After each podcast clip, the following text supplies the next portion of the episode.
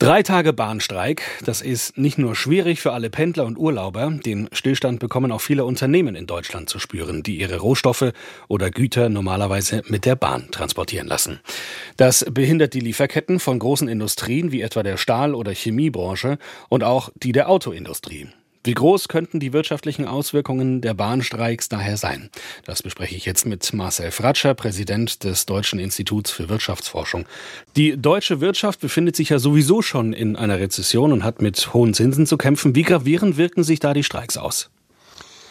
Das ist schwierig zu sagen. Sicherlich, wenn es mal einen Streik gibt für ein paar Tage, sind die wirtschaftlichen Kosten gering. Da können Unternehmen versuchen, diesen ja, Verzögerungen nachzuholen. Aber wenn es immer wieder passiert und nicht nur jetzt beim Transport in der Logistik, sondern auch in anderen Bereichen, dann sind die Schaden schon erheblich, vor allem für bestimmte Unternehmen. Sie haben es eben gesagt, manche, die wirklich auf den Transport angewiesen sind. Man kann es nicht wirklich in Euro und Cent beziffern, aber es schafft eben auch extrem viel Unsicherheit, wenn Unternehmen nicht wissen, kann ich mich darauf verlassen, komme ich von A nach B, wo ich hin muss, bekomme ich die Produkte, die ich brauche für meine Produktion.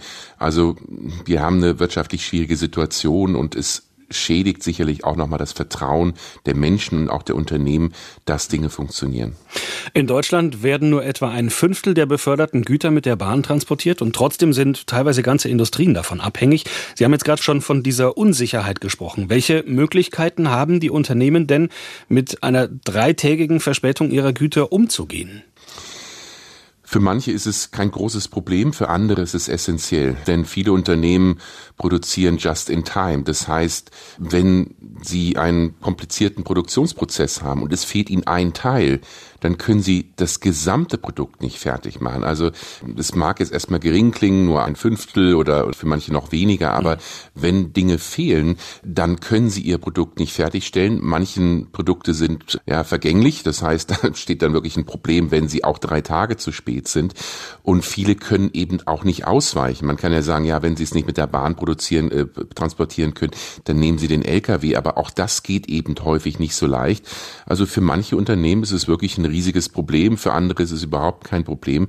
Also gesamtwirtschaftlich muss man schon sagen, es ist jetzt nicht so, dass man sagt, jetzt stürzt die Wirtschaft in die Rezession. Man soll jetzt auch nicht übertreiben, aber für einige Unternehmen ist es wirklich essentiell, weil sie eben keine Ausweichmöglichkeiten haben.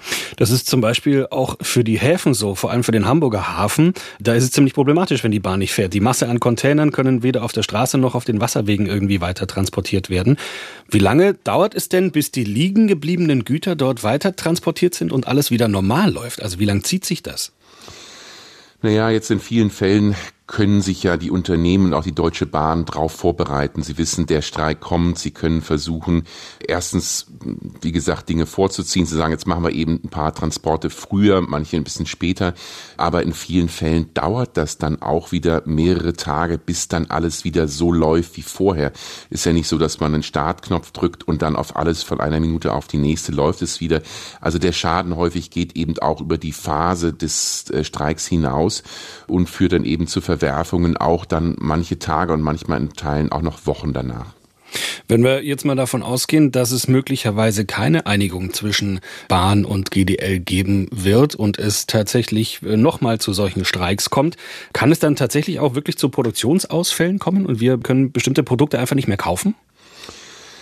Naja, ich würde nicht so weit gehen, dass man sagt, wir können gewisse Produkte nicht mehr kaufen. Viele Unternehmen haben ja auch zum Beispiel in der Pandemie hatten wir auch riesige Lieferengpässe aus China, aus anderen Ländern, dass Transporte über die Grenzen nicht stattfinden können. Also es ist jetzt nicht so, dass wir zum ersten Mal mit solchen Problemen kämpfen haben. Es gab deutlich größere Probleme. Also die Menschen sollten sich jetzt keine Sorge machen, dass sie nicht mehr im Supermarkt ihre Produkte bekommen. Ich glaube, so dramatisch ist es sicherlich nicht, aber es kann immer wieder punktuell bei einzelnen Produkten zu Verzögerungen kommen, dass es dann mal kurzfristig Engpässe gibt. Das aber, das muss man sich auch bewusst sein, dass ausländische Unternehmen sagen, oh, da kriege ich aus Deutschland dieses Produkt nicht, dann muss ich mich woanders hinrichten. Also, dass dann einfach auch Produktion verloren geht, dass dann ausländische Kunden sagen, hm, dann muss ich irgendwo anders her das beziehen. Also für Unternehmen ist es nicht nur, dass sie Schwierigkeiten haben zu produzieren, so, sondern sie sind natürlich auch im globalen Wettbewerb weniger attraktiv wenn es heißt, ihr könnt erst einmal nicht liefern oder da ist eine große Unsicherheit, ob man als deutsches Unternehmen überhaupt liefern kann. Drei Tage Bahnstreiks. Kann man ungefähr beziffern, was das die deutsche Wirtschaft kosten könnte? Vielleicht auch mit den Erfahrungen, die man schon aus vergangenen Streiks hat? Es ist schwierig, aber ich würde sagen, die Kosten sind nicht null, aber ich würde jetzt auch nicht sagen, die deutsche Wirtschaft stürzt wieder in die Rezession, wie das von manchen zu hören ist. Die deutsche Wirtschaft ist immer noch in einer schwierigen Phase. Die Wirtschaft ist 2023 um 0,3 Prozent geschrumpft. Wir rechnen in diesem Jahr mit vielleicht 0,6 Prozent Wachstum. Das ist nicht viel. Also die deutsche Wirtschaft ist angeschlagen. Viele Unternehmen haben zu kämpfen, gerade in der Industrie.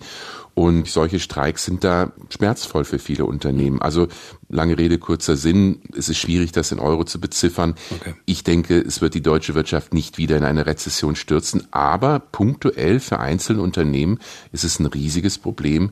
Die leiden. Und das sind vor allem die Unternehmen, die eben auf die Bahn in dem Fall angewiesen sind, um ihre Produkte von A nach B zu transportieren.